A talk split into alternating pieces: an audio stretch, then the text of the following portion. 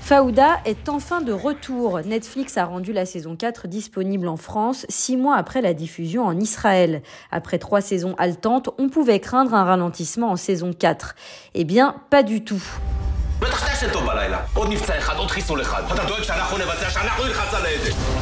Doron revient avec son unité d'infiltrés dans les territoires hostiles à Israël avec brio.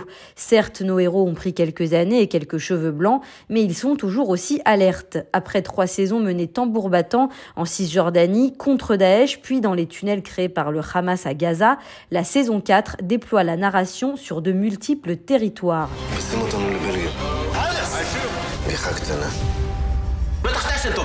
À commencer par l'Europe. La saison 4 s'ouvre en effet par la disparition d'un personnage clé en Belgique, kidnappé par des terroristes qui opèrent depuis la banlieue bruxelloise de Molenbeek.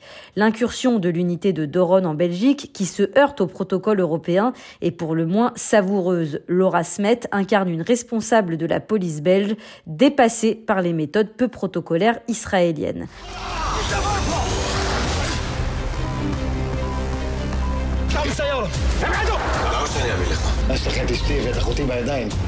Mais ce n'est pas tout. Cette saison vous emmènera aussi en Syrie et au Liban, des territoires gangrénés par le Hezbollah, téléguidés par l'Iran.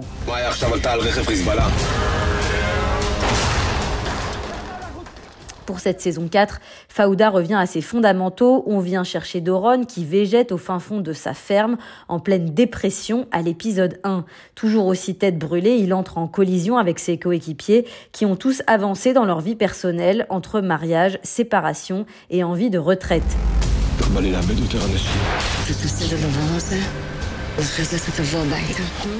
Cette saison 4 est aussi intéressante car elle voit émerger de nouveaux personnages, notamment des femmes, qui occupent des postes importants dans les renseignements israéliens, aussi bien sur le terrain qu'au poste de direction, notamment Dana, Nourit et Shani Russo.